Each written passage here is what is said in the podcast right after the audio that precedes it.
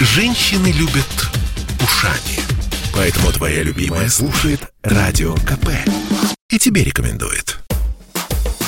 Комсомольская правда представляет проект «Время женщин». Программа об успешных, сильных и независимых – Здравствуйте, друзья! С вами Анжелика Сулхаева. Это «Время женщин» на радио «Комсомольская правда». Проект о том, как женщины добиваются успеха в современном мире и как наш успех делает этот мир лучше и счастливее. Сегодня мы будем много говорить о любви и дружбе, и не только между конкретными людьми, но и целыми народами, и о том, как усилия всего одной женщины могут сделать две страны ближе и дружнее. У нас в гостях Мария Суворовская, генеральный директор издательско-коммуникационной информационной группы «Бизнес-диалог Медиа», главный редактор Russian Business Guide, председатель подкомитета по корпоративным медиа Торгово-промышленной палаты Российской Федерации, писатель и общественный деятель. Маша, здравствуй. Анжелика, приветствую. Рада быть в вашей красивой новой студии. Приветствую всю аудиторию «Комсомольской правды». И рада буду сегодня пообщаться. Обязательно пообщаемся. Не буду долго держать интригу относительно дружбы народов, которую я уже озвучила. Сразу скажу, что вот уже много лет Мария Суворовская по работе для души активно сотрудничает с Азербайджаном, создает популяризирует проекты, которые нацелены на развитие дружбы между нашими странами. Мы обязательно об этом поговорим но для начала хочу вспомнить, что Мария у нас на самом деле не только общественный деятель и бизнесмен, но и писатель. Поэтому начать хочу с истории, которая взбудоражила мое э, воображение в последние дни. Может быть, ты слышала. Э, испанская писательница Кармен Мола, э, автор популярной в Европе серии таких достаточно жестких триллеров о детективе Елене Бланко, оказалась вовсе не женщиной, не Кармен Молой, а тремя такими вполне себе брутальными мужчинами. Известный сценарист артисты объединились в творческое трио. Прием, в принципе, не новый в литературном мире, но вот как они это сделали? То есть то, что они три мужчины, они некая Кармен, известная писательница, триллеры, которые достигли популярности, а, узнали только на премии, на вручении наград в литературном мире, очень известном. А, и, собственно, когда на сцену вместо Кармен вышли три парня. И все, ну, так немножко были шокированы. При том, а, что ирония еще этой ситуации в том, что эту серию триллеров широко рекомендовал местный институт женщин. Они как раз говорили о том, что те, кто хочет понять современных женщин, их психологию, их поведение, читайте вот эти книги. И теперь, естественно, э, феминистки обескуражены, считают э, настоящих авторов абсолютными самозванцами и мошенниками. Вот как ты считаешь, о чем говорит нам эта ситуация? О том, что, может быть, мужчины гораздо лучше нас понимают, или, может быть, мы э, мало понимаем о том, на чем, на чем, на что они на самом деле способны? Ну, история действительно удивительная, э, хотя в последнее время есть очень много маркетинговых ходов, которые показывают, как можно привлечь внимание к той или иной книге. Мне кажется, что в этой истории часть этого тоже есть. То есть некий хайп такой. Да, я думаю, что в этом есть хайп. Потому, наверное, то, что они пришли на премию, они же могли не, не показываться, оставить это в тайне. Но раз они пришли получать награду, наверное, э, такая была задумка. Угу. Может быть, не изначально, но потом было принято такое решение. Вообще в истории много интересных примеров, когда женщины писали под мужскими псевдонимами, и главными героями книг были мужчины. И мужчины писали под женскими псевдонимами. У меня есть любимая книга Акунина «Времена года», «Времена года», там угу. о Франции рассказывается, которую он написал под э, женским именем и на обложке имя женщины. И мне кажется, что в этой книге совершенно целостно, ярко и хорошо показана героиня женщины, ее внутренний мир, ее переживания. Поэтому э, я ни в коем случае не феминистка. И э, я хочу сказать, что мне кажется, что иногда мы, женщины, любим преувеличивать, что мужчины нас не понимают. Да? Вот э, та старая история о том, что мужчины с Марса, женщины с Венеры – она на самом деле ну, мифическая отчасти, потому mm что, э, мне кажется, мы понимаем друг друга. Просто иногда мы делаем вид, что мы не понимаем, и в этом есть э, такой элемент игры. Э, поэтому я считаю, что это хорошая история, она не новая. И то, что мужчины написали книгу, где главная героиня женщина, это классно. И мне кажется, что раз вот женское сообщество так активно и хорошо эту книгу приняло – Значит, эти писатели талантливые люди. И как писатель, хочу сказать, мне кажется, интересно делать главным героем а, не только по гендерному признаку другого человека, а вообще а, как актеры, например, как говорят известные красивые молодые актрисы, мне бы вот было бы интересно сыграть пожилую женщину. Угу. Вот всегда интересно писать а, героя, который на тебя не похож, потому что это такой вызов. Это вызов самому себе, сможешь ты это сделать или нет нет? Сможешь ли ты это почувствовать? А всплывет ли в твоей памяти какой-то образ, который ты сможешь перенести на бумагу и прожить его? Это любопытно, и мне кажется, талантливый писатель, как и талантливый актер, должен выживаться в разные образы и показывать разных персонажей. Артист обязан перевоплощаться, как говорит один известный наш советский фильм. А вот ты смогла бы написать, как ты считаешь, вот убедительную книгу под мужским именем? Это было бы очень любопытно. А, ну вот в книге «Дома виноградника» были такие элементы, когда я пыталась писать от лица мужчины. Но в целом, наверное, мне было бы интересно это попробовать, сделать. И, может быть, когда-то это реализуется в жизнь. А вообще сейчас э, есть какое-то деление в литературе на мужское и женское? Ну, то есть вот, или оно все-таки все стремится сейчас к такой нейтральности в рамках тренда общего? То есть раньше было всегда так. Если какая-то война, я не знаю, на Земле или на Марсе, это про мужчин. Если он взглянул в ее фиалковые глаза, и она затрепетала, то это э, для, все для женской аудитории. Как ты считаешь? Ну, мне кажется, современные бестселлеры, они, в принципе, популярны среди мужчин и среди женщин. Я не знаю статистику, но, наверное, остается тут пласт литературы, э, который считается женским, потому что он там романтическая проза, любовные романы, женские детективы. Это традиционно такая вот женская история. И наоборот, mm-hmm. там какая-то фантастика, действительно, книги о войне. Это прерогатива сильной половины человечества. Но вот когда вы вышла книга «Качели над Каспием», я была в полной уверенности, что это вот книга для женщин. Ну, вот она такая вот мелодраматическая, и это там фиалковые глаза, mm-hmm. любовь, морковь. Но было очень много отзывов от мужчин. Единственное, женщины и мужчины расходятся э, в восприятии книги. А, там открытый конец, то есть э, история героев как бы не завершена, и поэтому интерпретация, как бы это завершилось, у мужчин и женщин разная. Угу.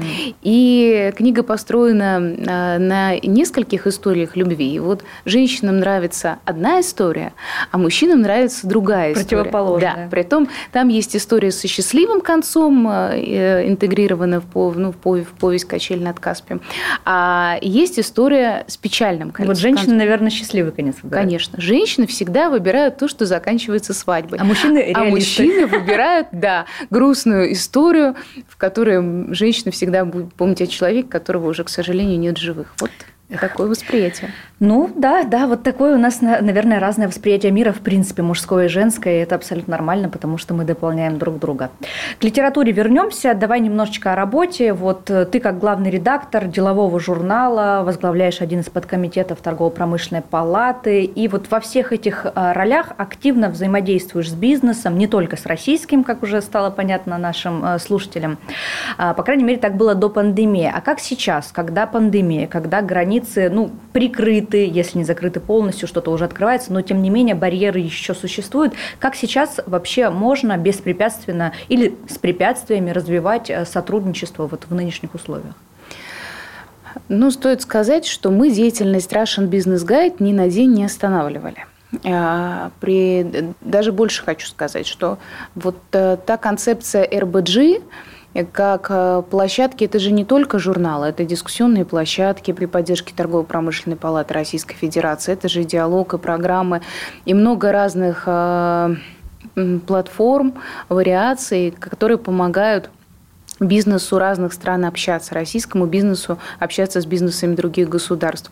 И мы, наоборот, понимали, что в пандемию наше значение возрастает, что мы должны были очень мобильно, быстро сориентироваться и понять, как мы можем внедрить какие-то новые инструменты для того, чтобы этот диалог не прекращался ни на день.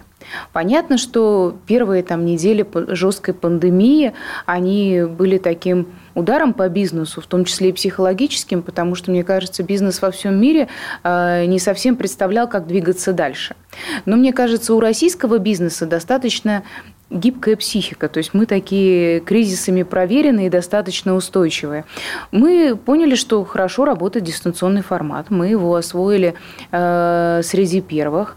У нас появились и круглые столы, и дискуссионные площадки в онлайн-формате. Была проблема для бизнеса, что, например, представители иностранных компаний, которые находятся в России, топ-менеджмент не мог прилетать, это была проблема, потому что, к сожалению, не все вопросы можно решить в дистанционном формате, формате. Все-таки для некоторых переговоров нужны очные встречи, и многие проекты из-за этого останавливались на некоторое время. И мы понимали роль этого диалога, мы записывали интервью и с чиновниками, и с бизнесами, мы делали мероприятия собирали, например, там на онлайн-площадке торговых представителей разных государств и обсуждали сотрудничество бизнеса в период пандемии. Мы рассматривали, как развиваются разные отрасли в период пандемии.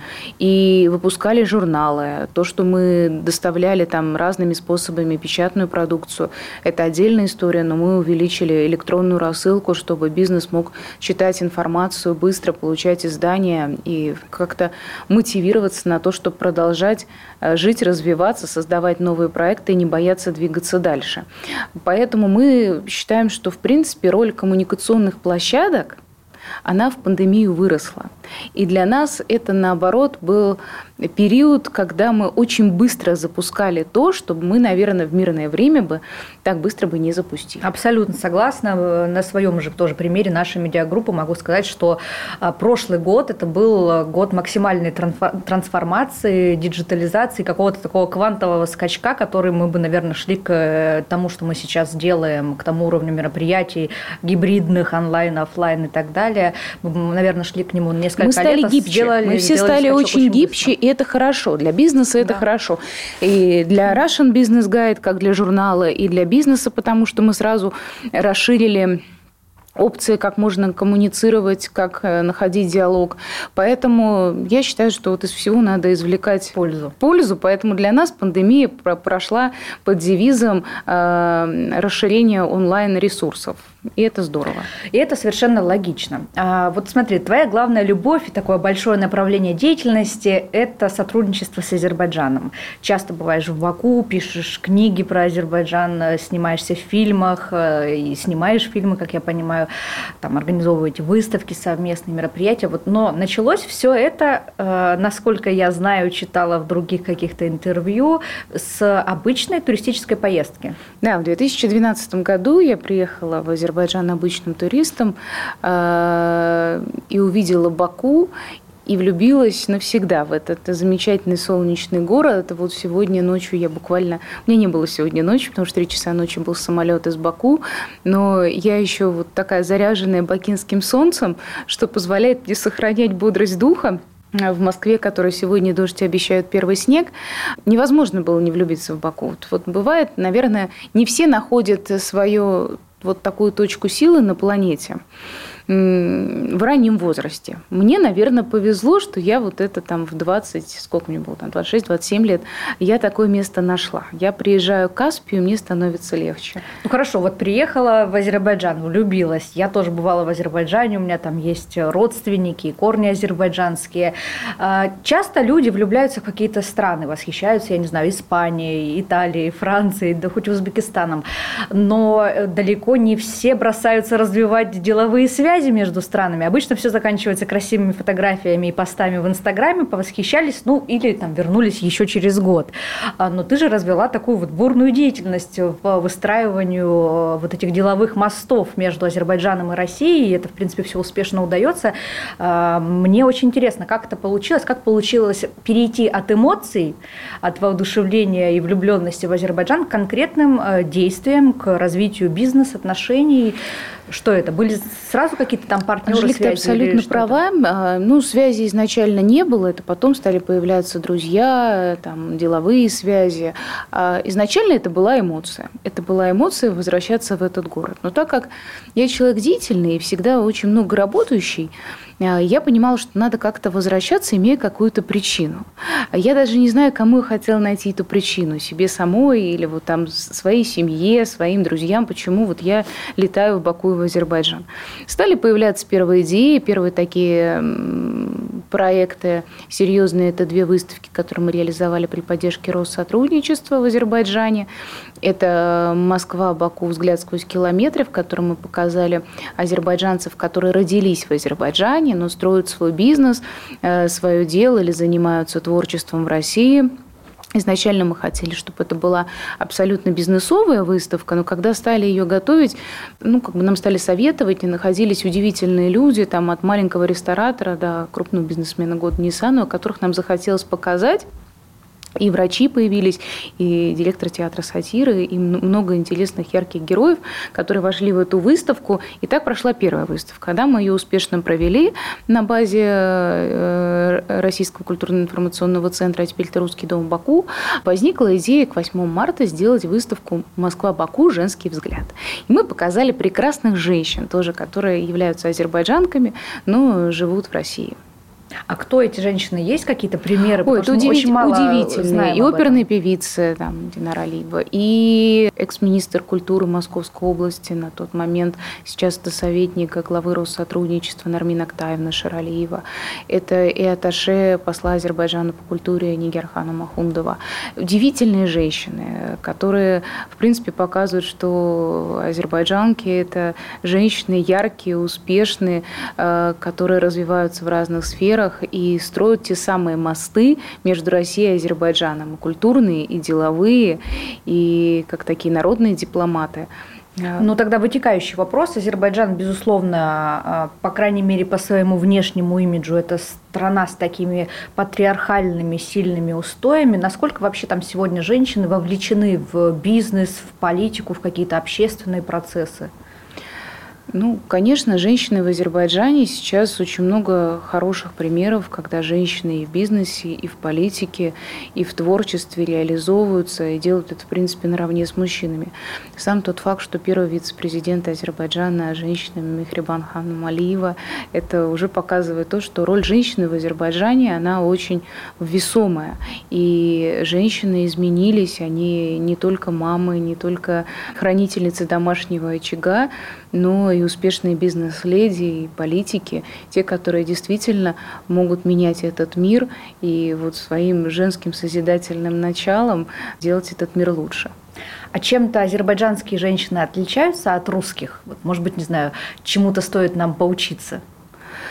Ну, не знаю, насколько правильно вот так сравнить. Я, наверное, скажу такую свою Э, личную оценку, анализируя своих подруг, которые живут э, в Азербайджане. Э, прежде всего, азербайджанские женщины очень мудрые. Мы же вот э, русские женщины с таким боевым характером, да, нам порой надо все и сразу, и решение быстро, и вот какие такие э, импульсивные поступки нам свойственны. Все-таки женщина в Азербайджане – это восточная женщина, которая умеет сохранять самообладание, которая очень мудрая, понимающая. Ну и, наверное, очень важный факт. Я все время рассказываю эту историю как удивительную – один раз приземлялись два самолета, вот я летела на рейсе Баку-Москва, рядом выходил, не буду говорить, там, ну, такое европейское государство, и, ну, и там женщины в джинсах, в рубашечках, и вдруг выходят женщины с самолета Баку-Москва. Это женщины в красивых платьях, красивых шубах, с красивыми украшениями, яркие, эффектные. И вот это был очень сильный контраст. Все-таки вот если пойдете, например, в салон красоты в Азербайджане, вы можете увидеть, что вот очень много, например, там 80-летних женщин, которые обязательно делают маникюр и педикюр. То есть это женщины, которые всегда за собой следят. Женщины, которые, ну, мне кажется, даже мусор выносят накрашенными, причесанными и очень красивыми. Вот мне кажется, это очень здорово, потому это что, прекрасно. как сейчас э, существует такая аналитика, что раньше, например, мы ходили на каблуках, и всегда россиянку можно было отличить за рубежом, да, там по определенному парадному виду, то сейчас мы перешли там на кеды, кроссовки, удобные ну, лоферы. Ну, пандемия много внесла своих изменений, вот этот, все эти спортивные костюмы, вот вчера я прихожу на обед с подругой в Азербайджане, я, значит, в мокасинах, в джинсах, а, она мне говорит, Мария, а почему ты не на каблуках? Я говорю, я, конечно, понимаю, Лейла, что все ходят на каблуках, но мне как-то тяжело гулять по городу на шпильке. Я провела деловые встречи на каблуках, а теперь я переобулась. Вот это другой, другой взгляд на красоту, и он мне очень нравится. Вот мне, я понимаю, что вот в Баку хочется всегда этому соответствовать. Хочется быть тоже такой яркой, красивой. Хорошо. А другая сторона вопроса. Как э, твои азербайджанские деловые партнеры, соратники относятся к тому, что с российской стороны с ними ведет работу, серьезные переговоры не э, какой-то, не знаю, там, солидный мужчина, да, как это привычно было бы им, а красивая блондинка? Вообще сталкивалась когда-то с каким-то стереотипным восприятием себя? Ну, я хочу сказать, что со стереотипным восприятием я сталкиваюсь не только в Азербайджане, но и в России и в других странах. Все-таки есть некоторый когнитивный диссонанс. Я понимаю, что когда приезжает блондинка, все ожидают определенного поведения.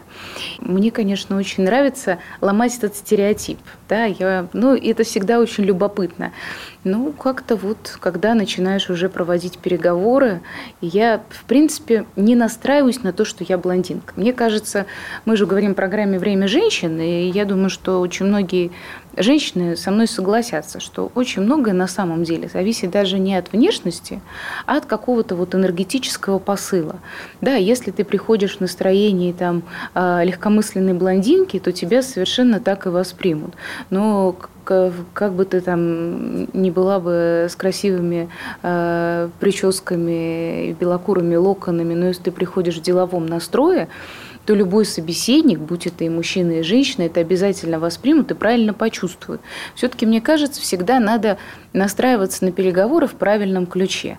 Я всегда иду на переговоры, даже не думая о том, там, блондинка я, там, э, с локонами, там, в костюме или без. Ну, я, конечно, ношу костюмы, на переговоры стараюсь ездить в официальной деловой одежде. Я люблю красивые платья, иногда себе позволяю приходить и в красивых, там, совершенно, может быть, не, не самых э, соответствующих дресс-коду, да, закрытых нарядах, но мне это не мешает проводить переговоры. Мне кажется, что в какой-то момент, как то только сам перестаешь на этом циклиться, все остальные начинают совершенно нормально на тебя реагировать. С другой стороны, это еще и часто бывает для, при переговорах таким преимуществом, потому что тебя, может быть, изначально всерьез не воспринимают э, и где-то не пытаются сразу там, ну что с нее возьмешь. А потом, когда ты доказываешь обратное, то есть вызываешь некое такое удивление, но фора уже э, получена и уже, значит, битва выиграна.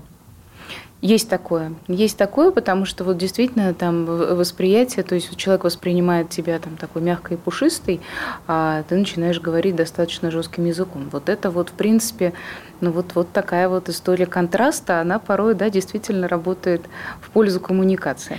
Есть такая старая шутка, что было бы, если бы всеми а, странами руководили женщины. Войн бы точно не было, но страны вечно бы друг с другом не разговаривали. Вот на примере твоей деятельности можно сказать, что это совершенно не так. А, и вот интересно твое мнение, Какая, как ты думаешь, э, роль, вообще центральная роль у женщины в выстраивании э, международного диалога? Что женщина может в эту международную коммуникацию привнести? Ну, не зря очень много сейчас говорят и в вашей программе, и на Евразийском женском форуме, что женщина такая мягкая сила, да, что э, женщина сама по себе э, обладает э, большим инстинктом самосохранения. Это действительно так. То есть женщина, она за мир до последнего, потому что она несет ответственность за себя, за своих детей. И мне кажется, это заложено на генетическом уровне у каждой женщины. Но это предмет такого спора. Я всегда на женских форумах впадаю в спор – с другими женщинами, потому что я в своей жизни в большей степени работаю с мужчинами. И мне их, честно говоря, когда женщины начинают очень долго ну, говорить, что мы женщины, дайте нам там равноправие, мы все сами сможем, я все время за мужчин выступаю. И когда я говорю, что для женщины э, бизнес – это тоже битва, обычно женщины говорят, нет, это битвы у мужчин, а у нас созидание. Я говорю, понимаете, сам по себе бизнес – это, в принципе, такая сложная арена, на которой... Конкуренция. Да, это конкуренция, это всегда некая там битва в кавычках, то есть ты всегда должен отстаивать свои интересы, да, отстаивать свой продукт, отстаивать себя на рынке. Поэтому я все-таки считаю, что и у мужчин и женщин есть свои конкурентные преимущества, которые даны природой. И если мы посмотрим на мир, то увидим, как много есть прекрасных тандемов, да, когда мужчины с, с женщиной дополняли друг друга и меняли те или иные направления. Мы сейчас не только про политику, мы сейчас там и про культуру, много прекрасных там семей. Сейчас много говорится о семейном бизнесе. я все-таки считаю, что надо мужчинам пользоваться своими качествами. У мужчин есть те качества, которые, к сожалению, нам, женщинам, недоступны.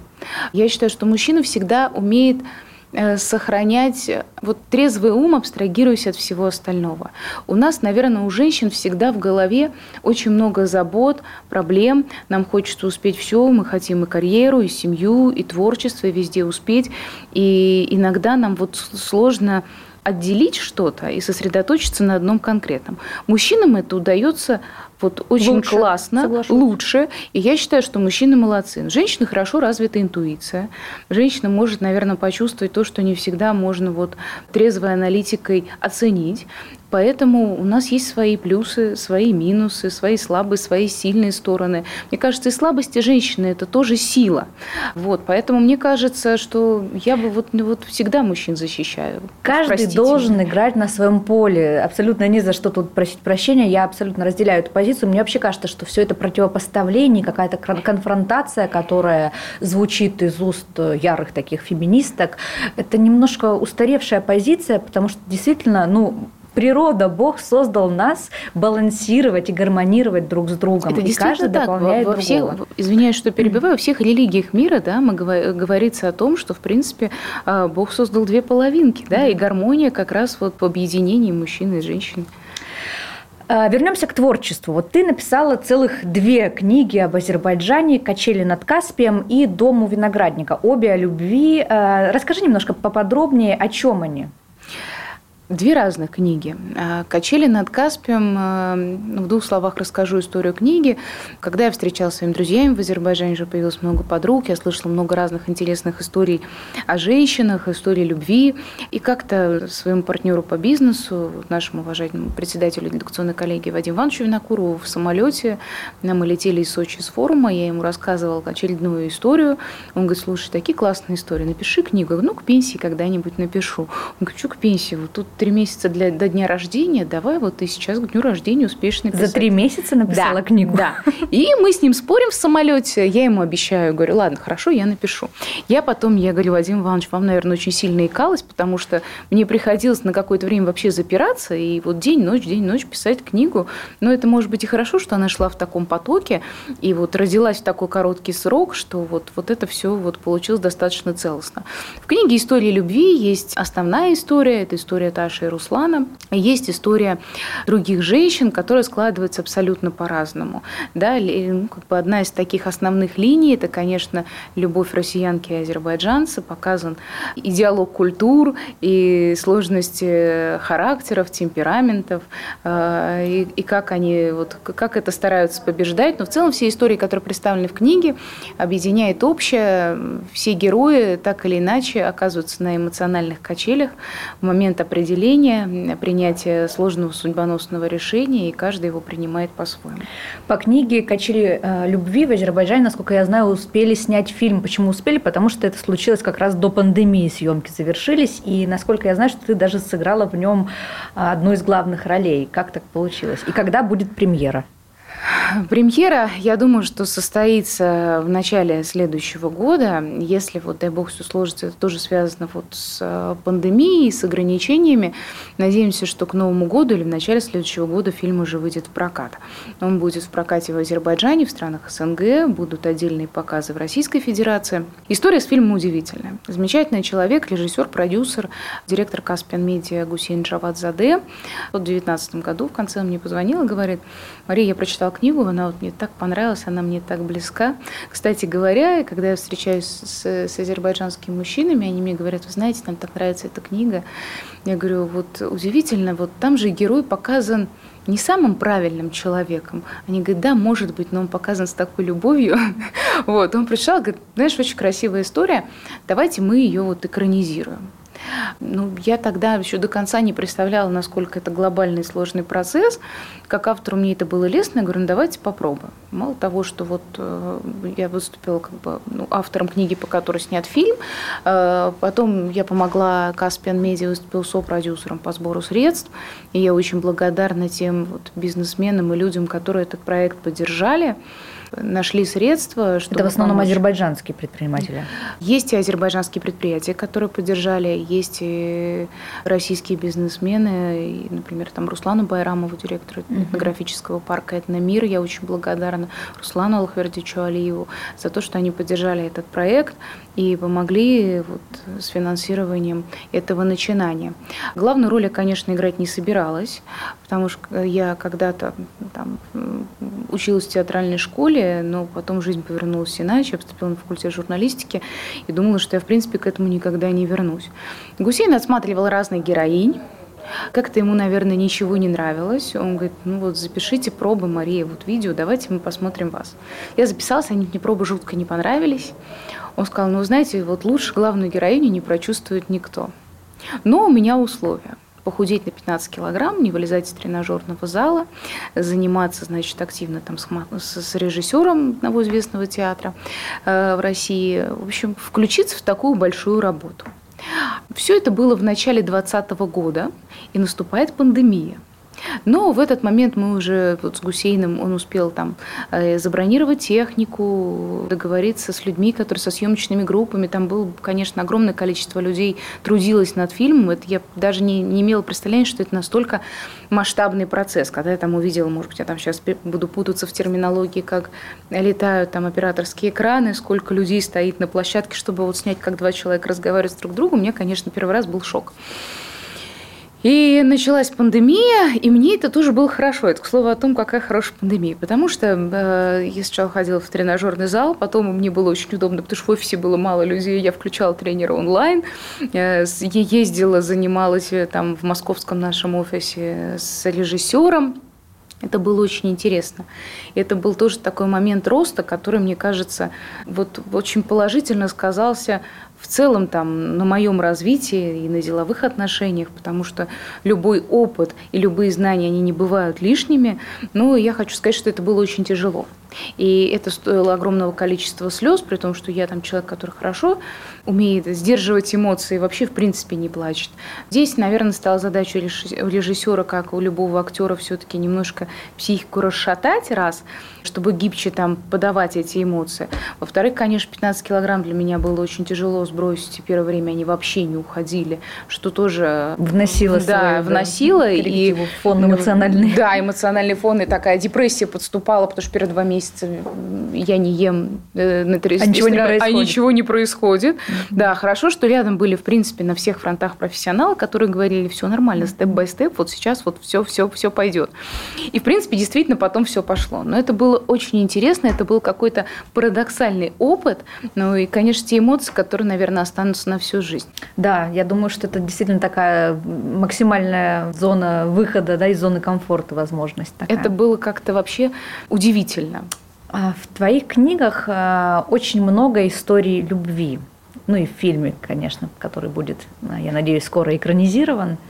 А какой была э, твоя собственная история любви? Как вы познакомились с мужем? Я знаю, что у вас трое детей, и это, конечно, поразительно успевать и бизнес э, вести, и международные отношения развивать, и в фильмах сниматься, и книги писать, еще воспитывать троих детей, еще и похудеть на 15 килограмм.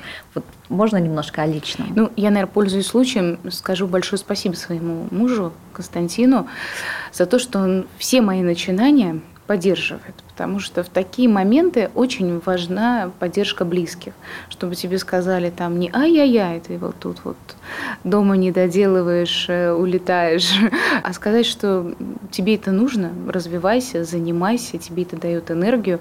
И Константин именно такой человек, и мне в этом плане очень повезло. Нас познакомили друзья, это был такой как ноябрьский день, это было где-то накануне Дня народного единства. Я человек, который на лошадях никогда там не училась верховой езде, в этот день была на конюшне и решила вот там вот взять уроки верховой езды. Я такими белокурыми локонами еду на лошади, и вот приезжает Константин, и мы с ним познакомились. И у нас, Очень в принципе, романтично. Да, да, да, наши отношения выросли вот из такой там дружбы и симпатии. Да, сейчас у нас уже трое детей. Сколько лет вы вместе? Мы вместе семь лет.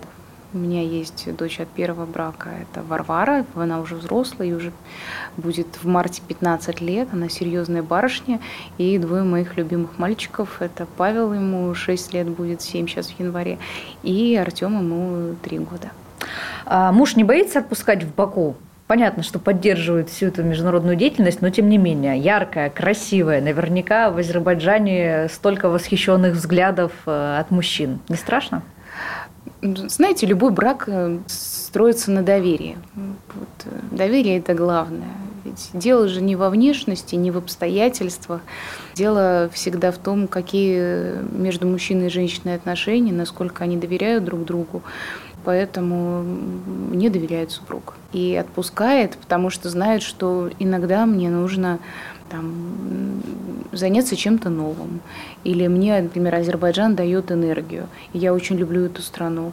И я даже вот слетав туда на два дня, подзаряжаюсь положительной энергией, чтобы потом дальше много и насыщенно работать. Поэтому он с уважением к этому относится и какие-то страхуют мои риски, которые есть, в том числе там с детьми, хотя там есть у нас няни-помощницы, но все равно это трое детей, это отдельная категория топ-менеджмента менеджмента, я бы сказала. Вот. Поэтому я ему очень признательна и благодарна, то, что история... Мы уже встретились, и я уже была влюблена в Баку.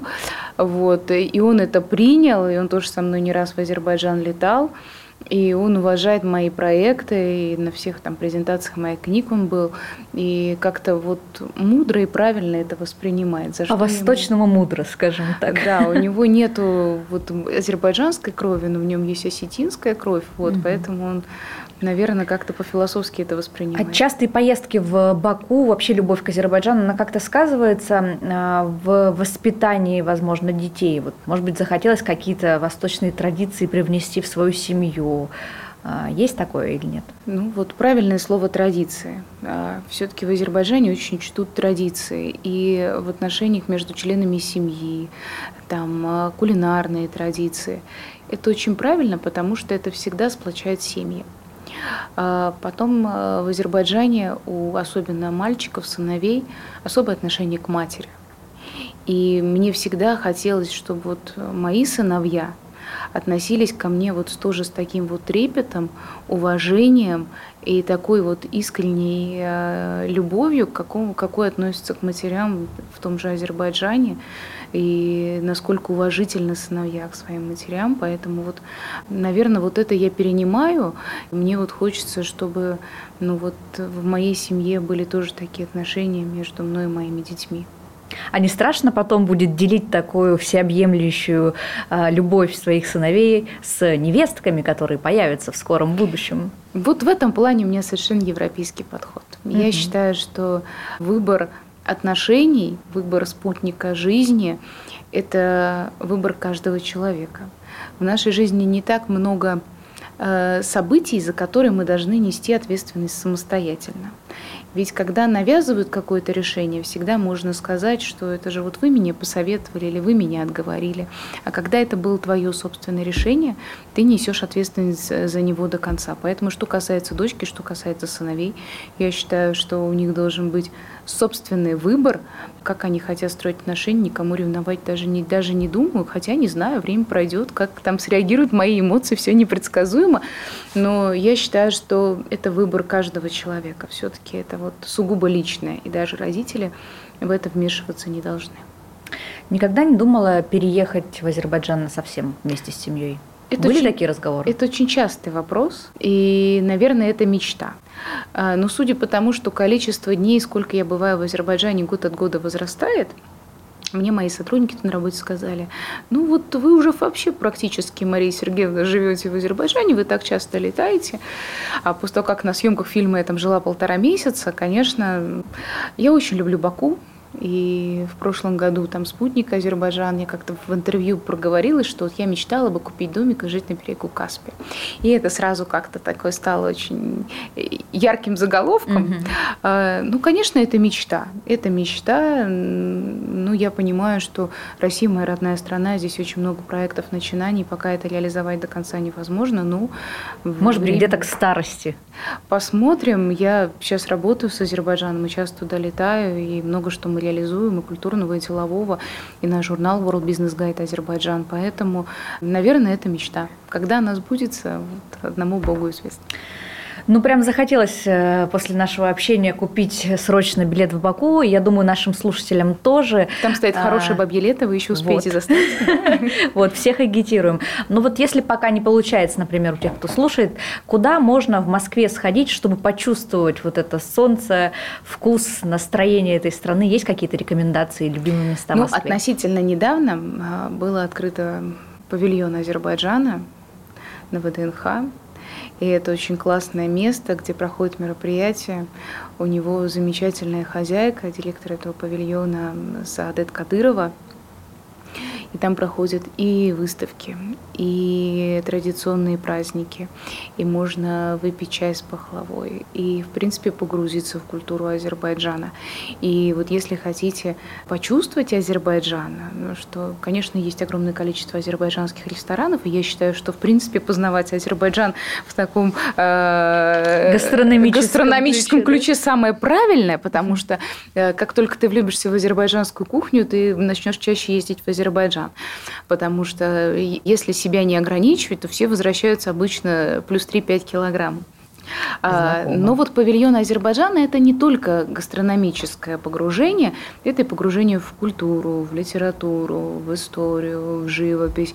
Поэтому вот стоит пойти, погрузиться, прийти туда, тем более на ВТНХ приятно гулять, посмотреть и получить удовольствие и понять, э, что же это за страна Азербайджан. Ну и в завершение нашей беседы традиционная рубрика «Пять советов от гостя». Мария, давай немножечко помечтаем о том э, времени, когда мы снова все дружно начнем путешествовать без всяких э, ограничений. Э, нужно дать нашим слушателям пять советов, э, пять рекомендаций, э, вещей, которые нужно обязательно сделать в Азербайджане, если мы там оказались, чтобы полюбить эту страну. Именно в Азербайджане да. или в Баку? А, ну, давай на твое усмотрение. Просто Азербайджан это не только Баку, есть огромное количество классных мест, которые стоит посетить в Азербайджане. И, ну, это, мне кажется, так отдельно можно поразмышлять. Ну, хорошо, давай про Баку. Тогда. Вот, Пять поэтому... вещей, которые нужно обязательно сделать ну, это именно в Баку. Лично, лично от меня. Абсолютно. Ну, во-первых, а, поесть рыбу в ресторане в районе Шихова угу. на берегу моря. С соусом, э, и это чувствуя запах Каспия, это особое ощущение. Обязательно прогуляться по старому городу, зайти в маленькие магазинчики, где есть разные антикварные вещи, купить себе что-нибудь на память, попить чай в старом городе. Конечно, прогуляться по Приморскому бульвару. И это мое бесконечно любимое занятие в наушниках с музыкой смотреть на Каспий. Вот вчера с 10 до 11 на полупустом бульваре я подзаряжалась энергией и смотрела на ночной Каспий. А подняться на смотровую площадку, где Нагорный парк, и посмотреть на бухту с высоты. Она прекрасна и днем, и ночью. А ночью особенно, потому что это все залито красивыми огнями, и это потрясающая волшебная картинка. Ну, что еще можно сделать? Можно посмотреть на Баку с высоты. Это можно сделать или там э, на колесе обозрения пятое. Или это можно сделать, я очень люблю, например, без рекламы бар Hilton 360. Это, ну, сейчас не знаю, крутится она или нет. А вообще это такой бар, который без рекламы, который, ну, просто это действительно здорово. Это стеклянный mm-hmm. шар, который на большой высоте крутится, и можно посмотреть с высоты на Баку. Ну, это мои личные такие лайфхаки. Я просто можно очень долго перечислять, куда можно сходить, где поесть, как отдохнуть. Вообще в Баку и в целом в Азербайджане умеют наслаждаться жизнью, вот, и получать от жизни удовольствие. Поэтому там такая кухня потрясающая, поэтому там, там есть много причин радоваться жизни. Вот мне кажется, когда приезжаешь в Азербайджан, в Баку начинаешь радоваться жизни. И это, конечно, притягивает, когда вот тут у тебя много работы, за окном дождь, тебе грустно, хочется поехать, посмотреть на Азербайджан, там удивительные люди. Я все-таки считаю, что главная особенность Азербайджана и его главное достояние – это люди, у которых очень открытая душа, а, которые всегда тебя встречают как дорогого гостя. Это такая открытость, это такая искренность, э, которой порой очень не хватает. Это люди, которые вот умеют вкусно есть, вкусно жить, наслаждаться общением друг с другом, любят семейные праздники. Когда ты во все это попадаешь, хочется очень быть частью этого, потому что ну, не, не всегда у нас это есть. Мы все-таки вот, ну, немножко как-то все стали вот немножко торопиться, торопиться, бежать. бежать, у нас суета, а там все-таки сохранились традиции, особенно вот мы вчера тоже сидели, размышляли о том, что там есть вот э, старый город Черешехер, и в старом городе те, кто вот как бы их даже называют крепостные, кто там родился, долго живет, что они говорят, ты знаешь, вот там жить очень специфически, надо вот ты должен встать утром, ты поздороваешься со всеми соседями, любой сосед может тебе зайти попросить муку, соль, и это определенная культура общения. Но вот в этом есть такие большие плюсы, это какая-то удивительная искренность. Э, да. И, и я прежде всего езжу в Баку э, за общением и за вот той радостью жизни, которая, мне кажется, лечит любую усталость.